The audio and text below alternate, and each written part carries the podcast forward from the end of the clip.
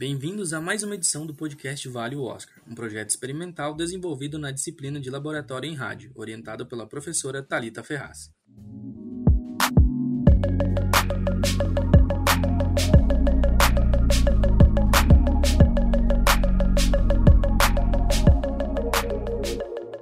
Eu sou Adiel Soares e o convidado de hoje vai ser ele, Vebs Júnior. E aí, pessoal, beleza? Aqui é Vebs Júnior. Eu sou podcaster também. Eu sou. Né? É um podcast concorrente. É legal, no final, o mundo da, da, da, podosfera, né, que a gente chama, ele é super colaborativo, né? Ah, sim, Acaba sim. funcionando dessa maneira. Na verdade, ninguém tira audiência de ninguém, praticamente, né? É, é, é, tudo um, um, consumo, né? A partir do momento que com a é, é, triste dizer isso, né? Mas com a chegada da pandemia, o consumo de podcast acabou virando uma coisa de ocupação de tempo daqueles que são do clube do Fica em Casa. Né? Então, foi um momento de enriquecimento para muita gente. Ah, sim, ainda bem que vem também nesse momento aí. Pois é. Porque às vezes até para trabalho ou alguma coisa ali que a música não tá inspirando, coloca um podcastzinho ali quando vê já, já foi, já é. se perdeu, né, cara? É, e são pílulas de sabedoria, a gente tá ali ouvindo informação. Pois é, realmente. Bebs é um produtor da GH Filmes, professor e mestre atuante na área de ensino e produção de audiovisual desde 2002. Bebs também é o primeiro coordenador da ETEC, jornalista Roberto Marinho. Foi redator na Turner do Brasil e atua como curadoria e júri das mostras internacionais de curta de São Paulo e Cine Fantasy, além de ser podcaster de cinema e música. Ele já teve prêmios da MTV Brasil, Multishow e alguns dos seus curtas participaram de mostras nacionais e internacionais. Ou seja, uma celebridade, né, Vebs? Vebs. que Deus. nada. Na, na, verdade, a gente é agitador cultural, né? Você, com o seu podcast, já é um agitador cultural.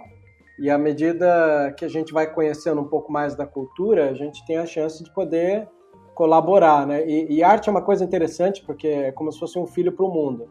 A partir do momento que a arte sai das suas mãos, ela cria uma vida própria e sai por aí influenciando outras pessoas a de repente se tornarem novos agitadores culturais. Aí sim, é um movimento, né? Uma coisa desencadeia a outra e assim vai. Pois é. é nessa, nessa edição, a gente vai falar sobre o filme Soul, que acompanha a jornada de Joe Gardner, um professor de música do ensino médio que é extremamente apaixonado por jazz, mas que vive uma vida que não é a dos seus sonhos. Quando ele consegue ter a chance de ser um músico profissional, ele fica tão ansioso que se envolve em um acidente. Isso ele vai para outra realidade e lá ajuda outra pessoa a encontrar sua paixão.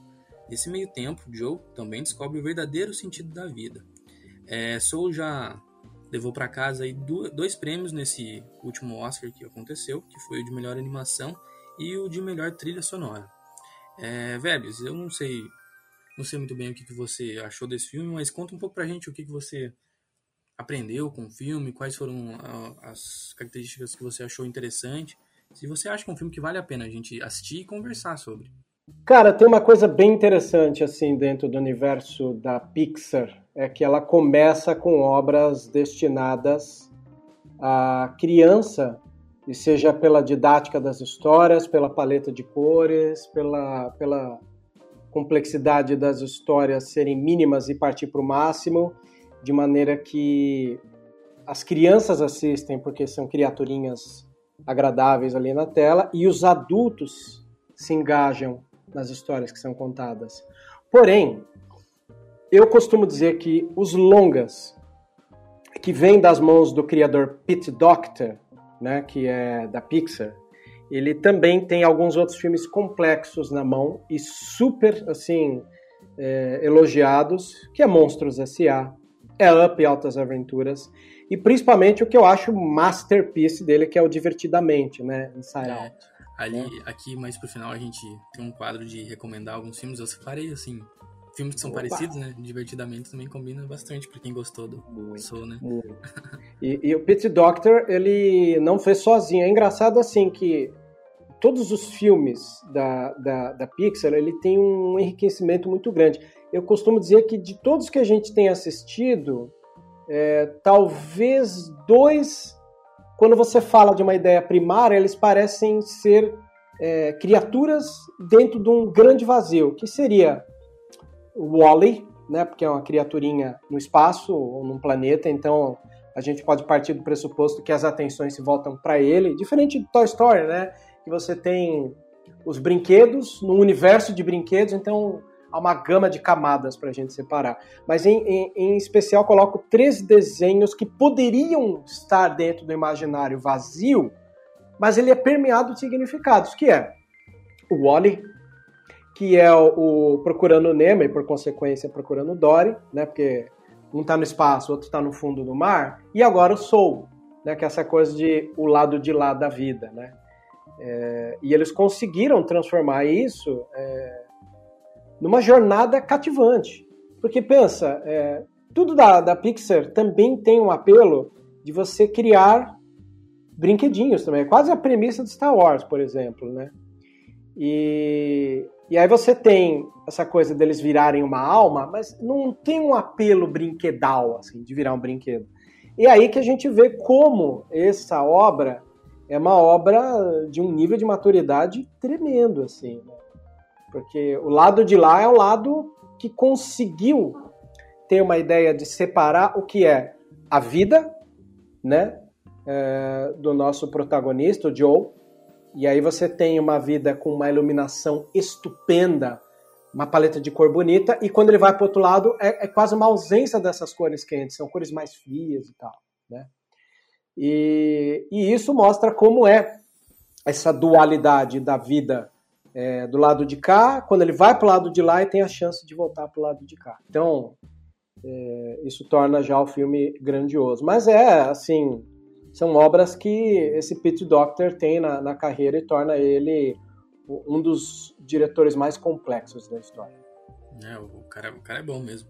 É, eu até, quando fui assistir o Soul, fui assistir com a minha namorada, assim, lançou, não tava dando nada, sabe? Ah, animação, vamos assistir, passar a tarde. E daí depois não tem como não ficar pensando, né, sobre o que é importante na vida, o que que se tá valendo a pena o que a gente tá fazendo, se o, o que a gente busca vale a pena, se estão aproveitando bem. Eu acho que isso é o, o maior do filme mesmo, né? É fazer Verdade. a pessoa refletir. E é difícil pensar que você vai assistir um filme de que é para uma criança, digamos assim, mas que se a criança assistir hoje e assistir daqui uns 20, 30 anos, ela vai aprender muito mais para frente, né? É um filme que, conforme a idade passa, ele apresenta muito mais conteúdo, né? Ele é muito mais completo. É verdade. É, porque a criança ela é, é, atraída por essa questão, é, vamos, vamos, vamos dizer, o design dos personagens fofinhos, caricatos, e com o tempo isso se torna uma, uma lição de vida. Eu digo isso porque eu sou um pai de uma filha de 7 anos, que eu me separei da mãe, e o meu elo com a minha filha por muito tempo foi Toy Story. Então, é, o ato de eu viajar mil quilômetros para visitar a mãe da minha filha, para ver a minha filha e levar sempre um personagem de Toy Story, é uma coisa que ela, que desde os dois anos e meio, que foi quando ela escolheu o Woody, de tanto assistir Toy Story comigo, como primeiro brinquedo da vida dela, até o fato de eu ir levar um, um sei lá, um bala no alvo, que é o cavalo, essas coisas. É, você tem o apelo, como eu disse, estético do, do, do, visual do brinquedo e o quanto eu sei que isso pode gerar conversas futuras com a minha filha de como um desenho como Toy Story se tornou um elo entre pai e filha que se distanciaram é, por questões da vida, né? Separação, a distância física, então, é, o desenho ele tem esse potencial. Né? As obras audiovisuais, pô, a gente fala audiovisual, é o áudio e o visual, dois dos cinco sentidos. E ainda assim, eles conseguem ultrapassar barreiras e fazer é, atingir o nosso mais é, profundo sentimento guardado.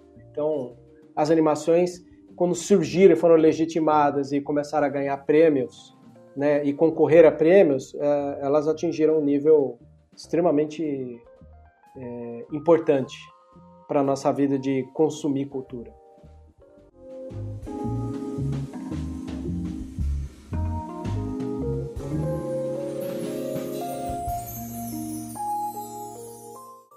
E você achou que foi justo esses uh, os prêmios que o Soul acabou levando, pelo menos do, do Oscar, né, do melhor animação e trilha? Com o tempo, a, a Pixar tem é, tido concorrentes muito de peso. Tinham vários concorrentes ali interessantes, mas eu acho que nenhum estava páreo para Soul, porque primeiro vem dessa mentalidade do Pete Doctor, né, que junto com Ken Power e o Mike Jones roteirizaram essa história.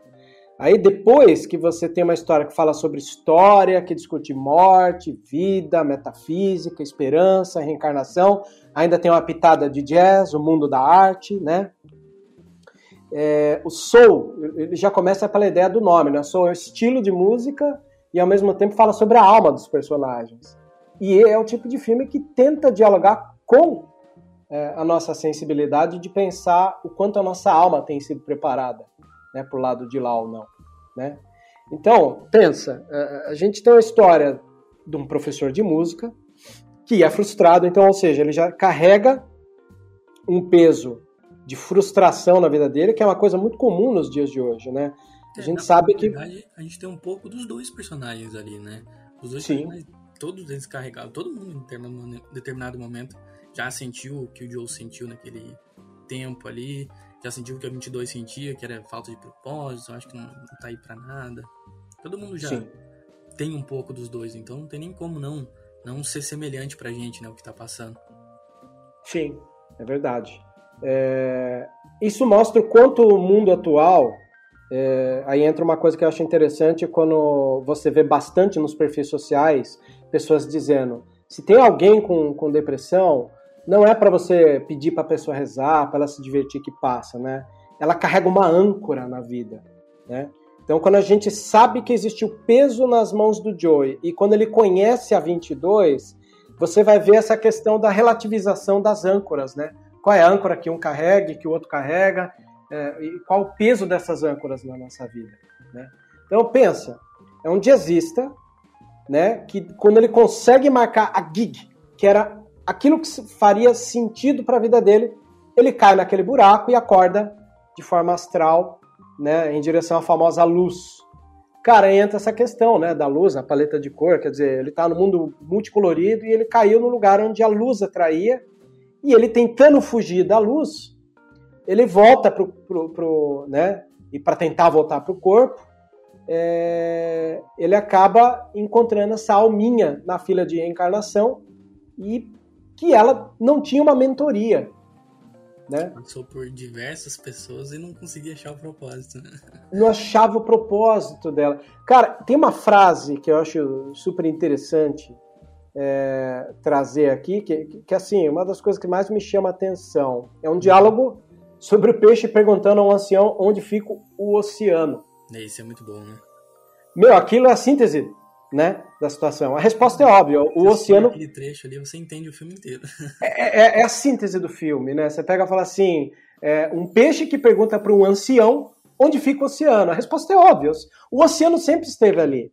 Só que é é, a gente precisa prestar atenção nesses detalhes para descobrir. Né? O Joe, por exemplo, é um cara que não conseguia enxergar o oceano que existia ao redor dele. E ele precisava de toda essa jornada para valorizar o que ele nunca deixou de ter. É, e né? se for pensar assim, ele foi muito importante na vida de, de diversas pessoas, tanto que o baterista foi aluno dele, a menininha lá não desistiu do jazz por causa dele também, sabe? Então, se ele aproveitasse o que ele estava fazendo para os outros e para ele, com certeza seria muito mais feliz, mas muito. É, e, e você vê, né, como ele é, tinha que ser obra do Pete Doctor, né? Ele tá bebendo de uma fonte que ele já utilizou no Divertidamente, né? Quando ele fala dos conceitos enquanto cria o um mundo etéreo né? A, a, criação dos personagens das alminhas até os estados de consciência expandida. O Soul, é, ele não fica só sobre uma história, mas sobre busca de um sentimento que vai guiar esses personagens. Uhum. É, né? Isso é. Uhum.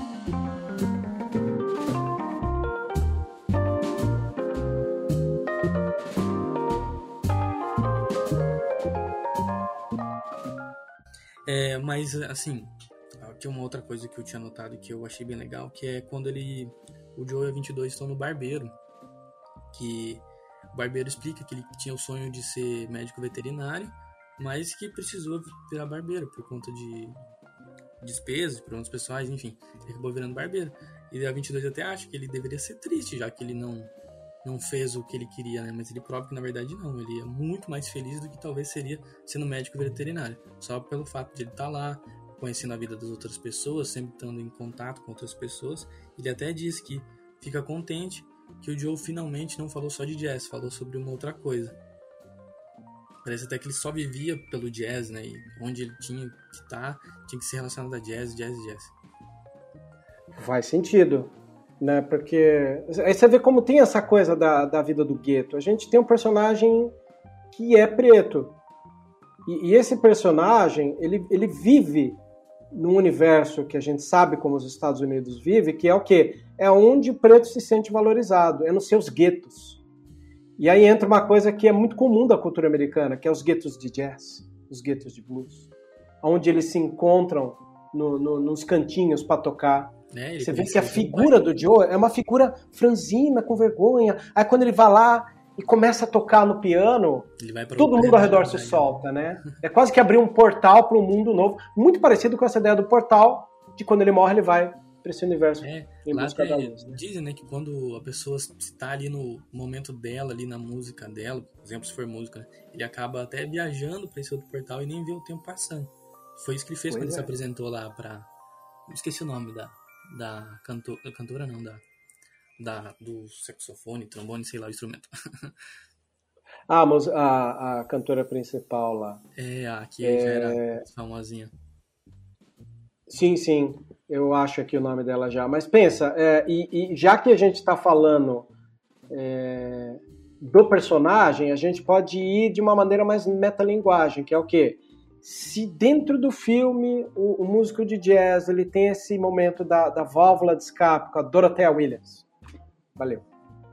Né? A, a Dorothea, o quarteto da Dorothea Williams, é, quando o filme ele, ele sai dali de dentro daquele universo que a gente está vendo a contação de histórias e ver que existe mais uma união de uma retocável dupla que chama Trent Reznor e Atticus Ross, que faz a trilha sonora, né, que já eram famosos ali por causa do, do filme A Rede Social do David Fincher, você vê que esses dois casaram ali, cara, é, é eles ajudam a gente a emergir mais ainda naquela história.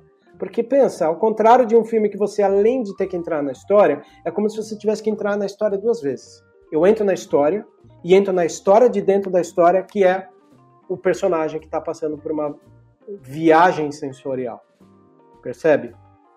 Então, é, a trilha sonora desses dois, ela é tal qual o, o John Williams foi é, para filmes como Tubarão, Star Wars, Indiana Jones, que é o quê? é a trilha sonora como um sustentáculo da narrativa que faz a parada funcionar.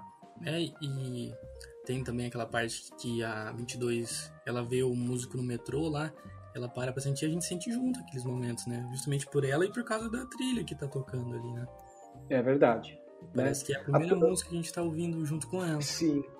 A primeira vez que ela tá ouvindo o momento. Você vê? O mundo normal, né? Que a gente fala, né? É, o a pizza, que numa parte do filme ela fala que não tem gosto, não sei o que, quando ela experimenta, não para de comer mais. Não para de comer mais. Muito legal. Né? É. Mas também, quem não gostar de pizza, pelo amor de Deus, né? É, como é, tem esse detalhe, né? Não consigo. Bom sujeito não é. Nunca confio em pessoas que não gostam de pizza, né? Exatamente. Algo assim, né? Verdade, tem razão. É... Debs, pensando assim, você também é artista, já fez diversas, diversos é, projetos até reconhecidos fora daqui. É, você já teve esse sentimento meio que de vazio um pouco? Já teve que não estava alcançando o seu objetivo, sua missão, seu propósito, usando os próprios termos que o filme aborda? Eu penso que um artista ele, ele tem uma inquietude que às vezes ele tenta controlar e não consegue. Enquanto essa inquietude está dentro da, dele, onde ele busca um sentido para sua vida e através do sentido da vida, aquilo que vai nortear o caminho que ele escolheu para o resto da sua vida, é, eu acho que todos passam por isso. Né? Se você pega, por exemplo, um sacerdote religioso, um padre, um frade, né, e pergunta para ele se ele tem certeza absoluta e plena da vocação dele, é, ele, ele vai te trazer a ideia de que essas certezas da vida é uma das coisas que a gente nunca vai ter. A gente segue numa intuição, percebe? E isso é, me deixa pensativo em relação ao mundo atual que a gente vive hoje. Que é o que? A gente está num, num país polarizado, a gente está num mundo que passa por um, uma série de mudanças é, em formato é, tratamento de choque.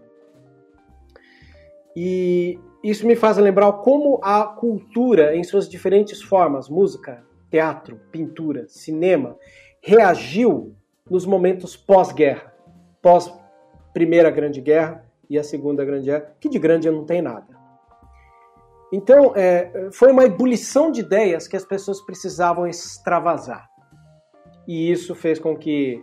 Me lembra um livro da Heloísa Buarque de Holanda, é, que era um, um livro sobre é, como era a cultura depois do golpe de 64. E, e, eu me lembro de uma galeria de cultura que existia na parede um furo, onde você tinha que abaixar para tentar enxergar aquele furo, o que, que tinha do outro lado.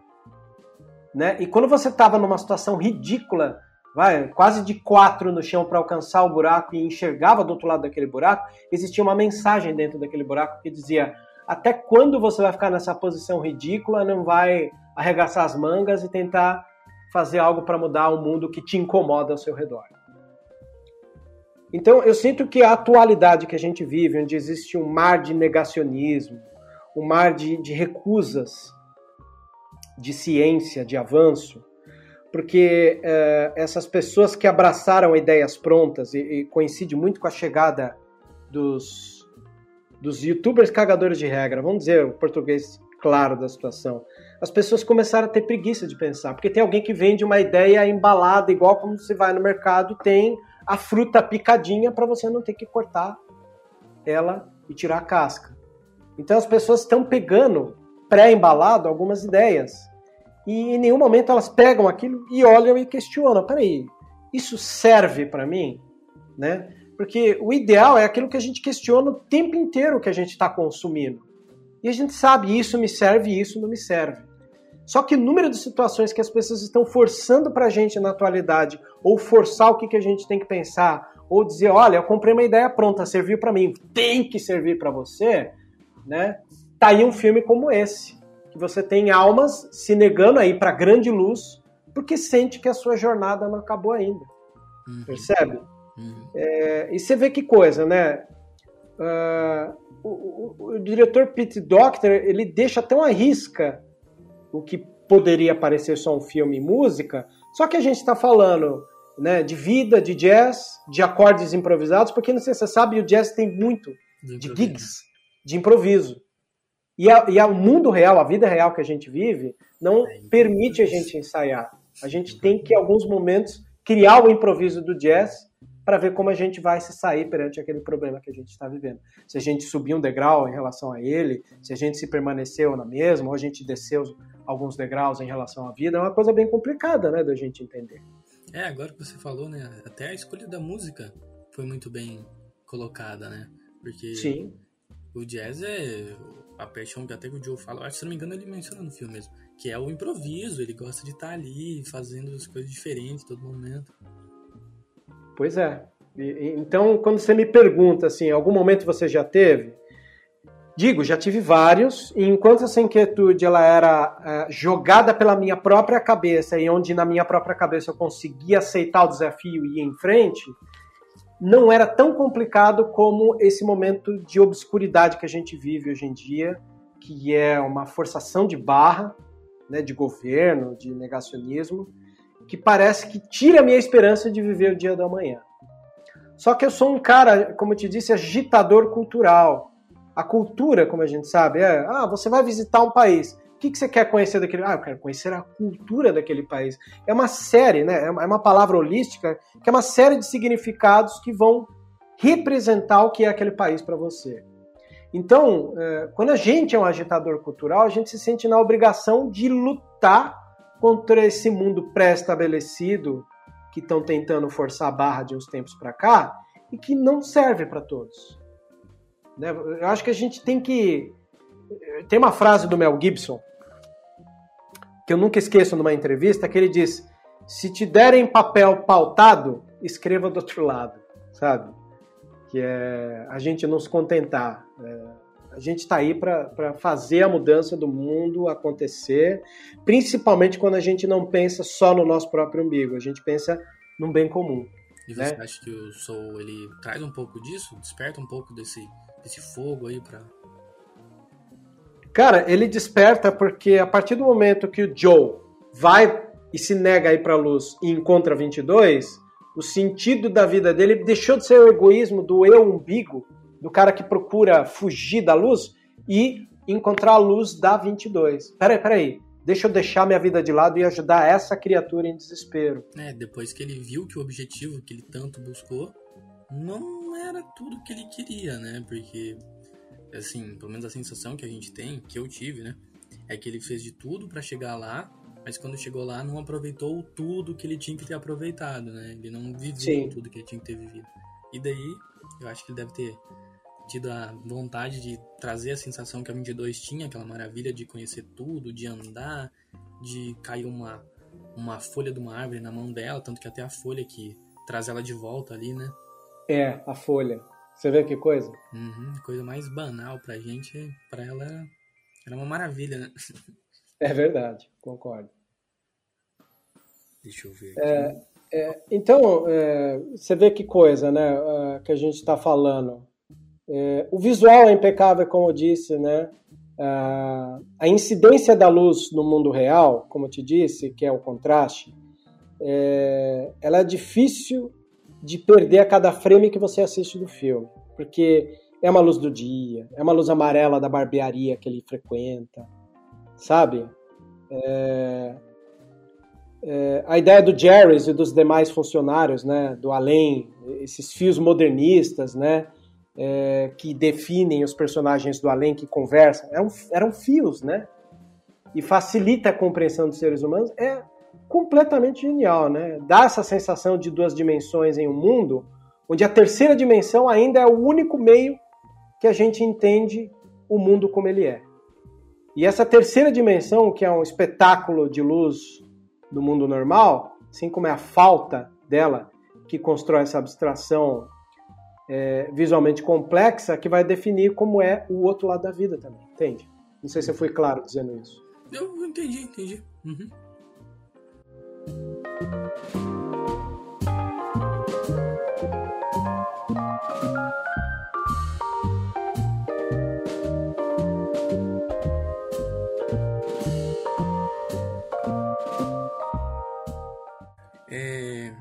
Aqui nas coisas que eu anotei, a maioria da, das coisas remetem ao principal ponto que eu até já tinha falado aqui antes, né, sobre o filme, o que representou para mim, que é muito do você é, aproveitar o que você está vivendo, o que é muito difícil da gente fazer às vezes. Às vezes a gente sempre está reclamando ou quer alguma coisa, mas no momento ali não está acontecendo, não está acontecendo do jeito que a gente deseja, a gente reclama. Eu não sei se você também pegou muito que o filme é bastante sobre isso, é bastante sobre tá aproveitando o que a gente está vivendo. É verdade. É, eu acho que quando o filme foi feito, a galera não sabia que ia estourar uma pandemia, né? Então seria muito é, indelicado do diretor dizer no meio do, ah você numa pandemia não pode reclamar aproveita a vida né? ele não sabia que isso ia acontecer mas acho que é, se você abstrair a ideia de uma pandemia você pode abrigar a ideia do tipo gente em vez de reclamar se liguem nas pequenas coisas que compõem a vida né? essas pequenas coisas formam um gigantesco painel que é aquele que a gente tem que olhar às vezes você está olhando para aquele é, coisinha, igual uma criança, você vai lá e desenha um pontinho numa folha branca e entregar, ela vai olhar aquele pontinho, vai colocar o dedo ali, né? Então, o que, falta para nós, às vezes, é ter essa calma de entender esses pequenos detalhes, que são aquelas forças que vêm contra nós, e tentar entender como faz o que vem contra nós se tornar a favor.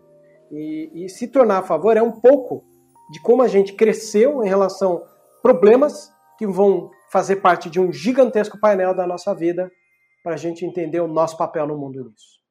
É, e, e também assim, a 22 ela se reluta um pouco em querer viver porque a vida que ela tem lá no mundo espiritual, ela não, não sofre, não tem obrigações, não tem nada, né? Nada que a gente consideraria, consideraria ruim, mas se isso, isso, acontece juntamente com outras diversas coisas, assim, que existir, tem coisas ruins e coisas boas, sabe? É um, uma moeda que tem os dois lados que sempre vai acontecer. Sim. Aí a 22 percebe isso quando ela vive um, um pouquinho ali como Joe e sei lá no que, que ela vai se reencarnar, ela vai viver muito sobre isso, né? Ela vai estar tá muito, ela tá contente com a decisão para poder despertar e viver esses sentimentos que ela queria conhecer, né? Depois que ela experimentou. É, eu não sei se, se para você o filme ele, ele aborda um pouco sobre o que é viver ou como viver, mas eu, eu carreguei um pouco desses desses pontos que o filme meio que deu ali uma aula sobre como as pessoas deveriam viver. Não sei se você concorda um pouco essa abordagem do, do que eu pensei também, da abordagem que o filme traz. Sim, é, é, diferente do que muita gente pinta, como falei logo no começo, né? Ah, os youtubers cagadores de regra, conceitos, ideias compradas prontas.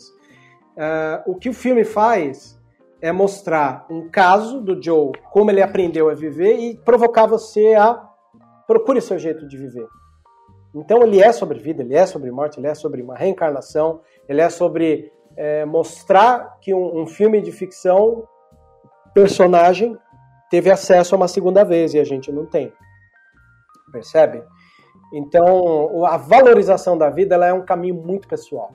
E a jornada que esse personagem Joe teve e, e como cruzar a vida da 22 se tornou uma coisa é, interessante, é, mudou a vida dele, né? Foi um elemento transformador. Então a gente tem que pensar quantas vezes nós podemos ser um elemento transformador para os outros, ou quantas vezes a gente ignorou alguns elementos transformadores na nossa vida. Então é sobreviver, é sobre vida, é sobre morte, é sobre a jornada. Né? Se toda história contada é uma jornada de herói, né? Então a gente tem um mundo de heróis aí para ser contado que é, todo mundo se sente herói da sua própria jornada, né? É, todo mundo é herói da própria história, né? E isso que você falou da uma segunda chance é, é legal também, não tinha pensado, né? Ele teve uma, uma segunda chance, a gente não tem, então a gente tem que ter esses recados aí que dessa vez vem na forma de um filme e a começar a mudar, tentar pelo menos mudar, tentar aproveitar um pouco mais a vida. Que eu tenho certeza que todo mundo que assistir esse filme vai falar alguma coisa para alguém, vai dizer que gosta de alguém, vai tentar aproveitar alguma coisa que está acontecendo que antes via com maus olhos, digamos assim, né? Eu acho que isso é uma mágica que não vou dizer que poucos filmes fazem, mas é bem mais difícil de ver filmes que carregam esse tipo de sentimento para as pessoas, né? Não sei se você se vem na sua cabeça algum outro filme que também traz isso, mas é eu não penso em muita coisa assim que vem. Eu costumo dizer que eu sou o cara que quando eu tô de de mal com a vida, eu tento assistir filmes que me colocam para cima, assim. Eu acabo recomendando sempre dois filmes americanos do, do, do, cinema, que é A Felicidade Não Se Compra, do Frank Capra, e Cantando na Chuva. Né? São dois filmes que, de certa maneira, me despertam a olhar o lado bom da vida, né? E eu acho que o objetivo do, do, do filme é qualquer objetivo como qualquer outro. Nenhum filme quer passar despercebido. Todo filme quer ser na vida minha, na sua vida, um elemento transformador do tipo você é um tipo de pessoa antes de ver o filme e se tornou outra pessoa. Ah, Percebe? Isso nem se fala então. Né? E esse filme ele cumpre muito bem isso, né? Ele é um elemento provocador na vida das pessoas que, porque o Olavo Bilac, acho que foi ele que disse, né? É, que não teve problemas é, na vida passou em brancas nuvens, né? não viveu. Vive aquele que passa pela vida e sente todas as dores de ser. Né?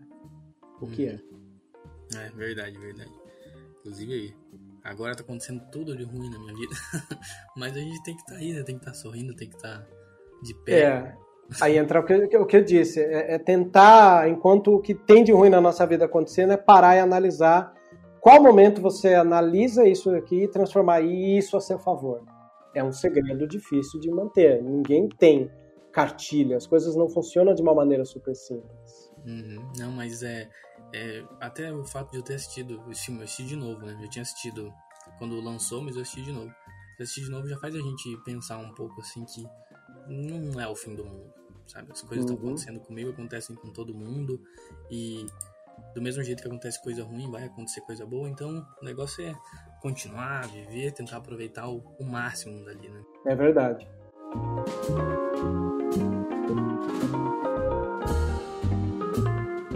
E agora a nossa colega Janice vai apresentar algumas informações extras sobre o filme. Olá, sou a Janice Steffen, sobre algumas curiosidades dessa produção.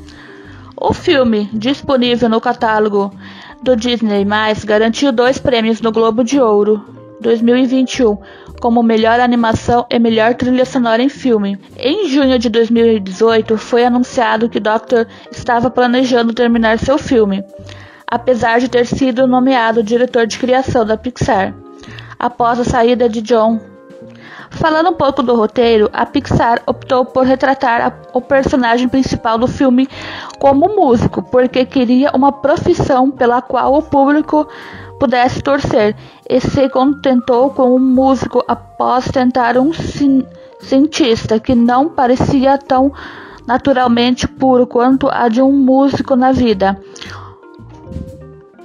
O diretor do filme descreveu uma exploração de onde deveria estar o seu foco, quais são as coisas que no final do dia realmente serão as coisas importantes para as quais você olha para trás e pensa: eu passei uma boa parte do meu tempo limitado na Terra, me preocupando ou focando nisso. De acordo com o diretor, assim que decidiram que o personagem principal era um músico de jazz, os cineastas optaram por fazer o personagem afro-americano, pois consideravam que fazia sentido devido ao quão importante os afro-americanos estão ligados à história do jazz. Originalmente se juntou como roteirista no início do desenvolvimento para ajudar a escrever o personagem de Joy mas ele foi promovido a co-diretor após suas extensas contribuições para o filme, tornando-se o primeiro co-diretor afro-americano da Pixar. Baseou vários elementos de Joe em sua vida pessoal, já que a história do personagem compartilhava vários elementos com a própria de Powers, mas também queria que ele transcendesse sua própria essência para tornar o personagem mais acessível. Para retratar sua precisão a cultura afro-americana do filme, os cineastas contrataram vários consultores, com os quais trabalharam em estreita colaboração durante o desenvolvimento do filme. Entre eles estão vários funcionários da Pixar.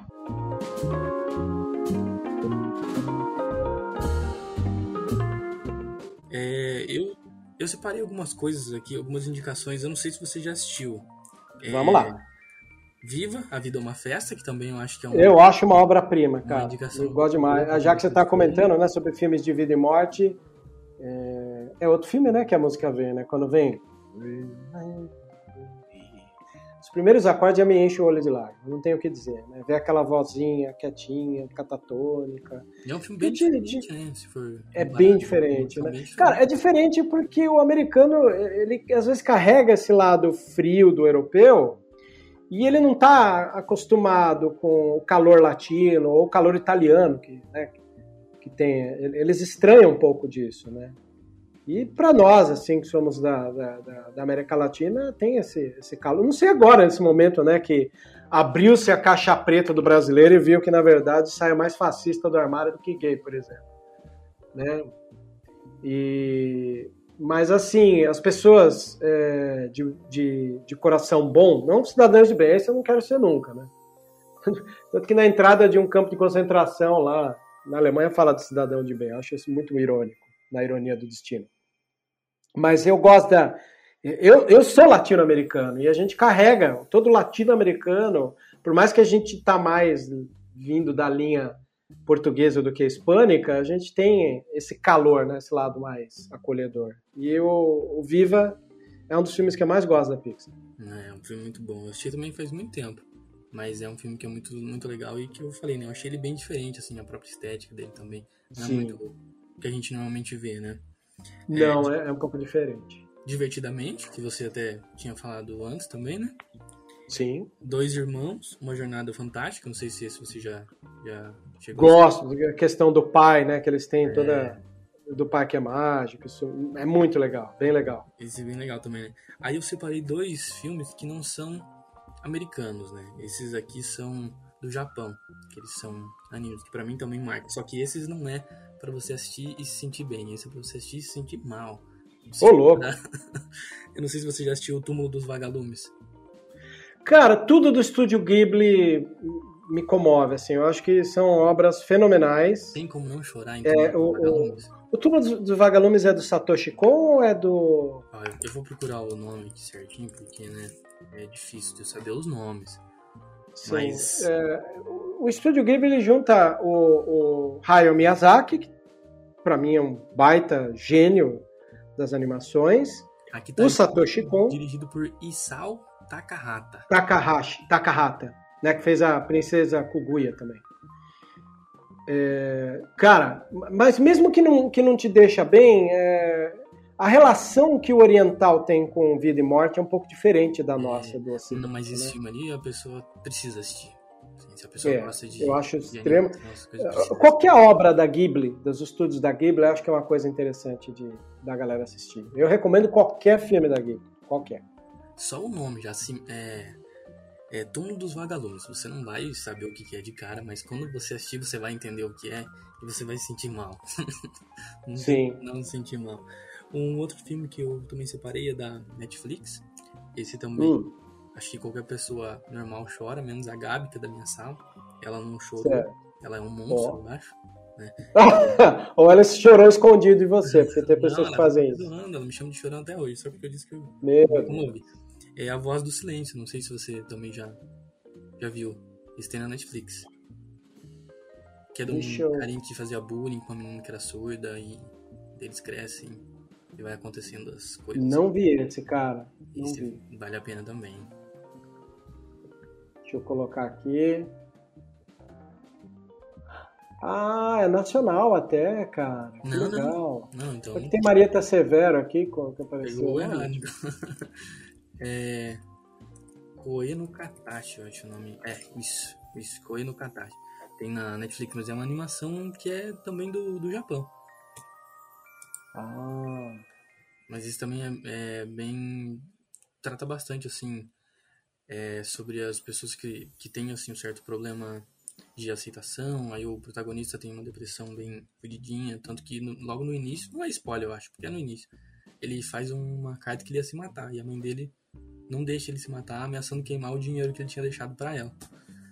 E daí Olha só que legal. Vai tendo ali uns desenrolares bem bem tristes, mas no final é bem é bem satisfatório ver o que acontece, sabe? A gente vê um menino que fazia bullying pra caramba, a gente chega no final e fala assim: "Você tá perdoado. Tá tudo bem, cara. Tá tudo bem". Isso é difícil. Olha aqui, eu já tava na minha lista para assistir, mas eu não tinha assistido ainda. Aí, ó, tem tá que assistir, aqui. esse é bom. Bom saber. Vou ver sim. Já esse me instigou a ver. esse, esse, é muito bom, de verdade. É, eu quero agradecer você, Vebs, por estar aqui fazendo parte do, do, nosso podcast, de mais uma edição. Não sei se você quer mandar um recado para quem está te assistindo. Cara, eu queria agradecer a oportunidade, falar de cinema. A gente que está do clube do Fica em Casa, a gente gosta de trocar figurinhas com as pessoas que estão dentro de outras casas, né? Ou que se saiam, que pelo menos saiam bem protegidas. Né? É, e queria também falar dos meus espaços. Né? Eu tenho um podcast sobre Star Wars, e nem sempre é só sobre Star Wars, às vezes eu parto de Star Wars para analisar como é o mundo, porque as obras são alegorias do mundo, né? E recomendar, chama-se Vozes da Força, é um podcast todo debruçado em, em analisar né, as várias facetas que Star Wars tem. É, tem um site de Star Wars que chama Sociedade Jedi, é um dos sites mais é, atualizados do país sobre notícias da saga. E são espaços onde eu tenho como válvula de escape, né? além de outras coisas, como você disse ali no começo. Eu tenho uma, uma, um trabalho, às vezes, de curadoria e júri de uma mostra que está prestes a, a a começar a colher obras que chama Cine Fantasy. Então, depois dá uma olhadinha lá no site, é interessante conhecer um pouco mais sobre a mostra de cinema de gênero que abriga fantasia, horror e ficção científica. Fechou. É, eu também Beleza? quero agradecer a todo mundo que está assistindo esse episódio e também os outros, porque aqui se, aqui se encerra o que o projeto se propôs, né? Que esse é para ser o último episódio, que é como se fosse para aula mesmo, né? Sim. Aí depois a sequência vai ser assim, só se o grupo realmente quiser, mas esse que tudo indica vai ser o último podcast. Então eu quero agradecer a todo mundo que, que assistiu, quero agradecer ao, ao grupo que vem se esforçando para poder fazer esse trabalho que é muito legal. Eu sou muito fã e mesmo se eu não fosse do grupo, ia escutar todos os, todas as edições que saíssem, eu ia sempre estar escutando. Gosto muito. Eu vou dar um, lançar um desafio, né? Que isso não seja apenas um trabalho, mas que vocês continuem ele, porque já que vocês começaram ele no formato serial, deve ter aí as suas tantas edições para fechar o ciclo de apresentar um projeto coeso, né? Que vocês continuem com isso, porque quer queira ou não, é bom ter um espacinho para juntar pessoas e falar sobre cultura. Ah, sim, né? sim. Ainda mais você que debruçou isso aqui para analisar cinema, e o cinema é uma das melhores formas de emergir em culturas do mundo inteiro sem estar lá. Então, isso pode gerar em vocês uma prática de ver um filme de cada país, se juntar e, e, e que vocês possam trazer reflexões. É, os filmes ampliam o nosso ponto de vista e ampliam principalmente a nossa bagagem e formação de repertório. Então, lanço aí o desafio para que todo o grupo mantenha o projeto. E isso aqui, na verdade, para mim é uma coisa que eu, eu trato com muito carinho, né? Porque eu, eu tenho o sonho de fazer cinema. É, quero muito algum dia cursar e poder viver com coisas desse tipo, né? Fazendo produções, escrevendo. Quero viver de cinema algum dia. E... É, vamos torcer para que esse governo caia, porque ele é inimigo número um do cinema. É, é difícil, né? Mas a gente tem que sonhar. Tem que sonhar. Nosso papel primeiro é achar que as coisas têm que voltar numa normalidade aqui. Em último caso, dá pra gente estudar cinema fora daqui. Não precisa é. ficar só aqui, né? E assim, como eu gosto, eu sempre gostei muito de assistir filmes, séries, eu gosto muito de falar sobre, eu gosto de pegar esses filmes que a gente tem que pensar sobre, às vezes tem que assistir algum vídeo no YouTube, tem que conversar com alguém. Eu acho que esses são as melhores produções que tem. Algo que te faz ir além do que as suas duas horas de filme ou com certeza. sendo o Liga da Justiça que é quatro horas, né? Pelo amor de Deus. É, é um exercício intelectual, né, cara? Até aproveito e dou a dica, assim. Quem quiser conhecer um outro projeto de cinema também, é só procura lá, Cinema na Varanda é um podcast de amigos meus, que é o, o Tiago, o Michel e o Chico Firman. Às vezes a mulher do Michel participa. E é um dos podcasts que eu mais gosto, assim, que ele, ele tem uma linguagem mais popular também, fala de filmes cult e filmes populares, o que está no Netflix, o que está no cinema. Então fica aí minha dica também para um outro podcast que eu super tenho carinho.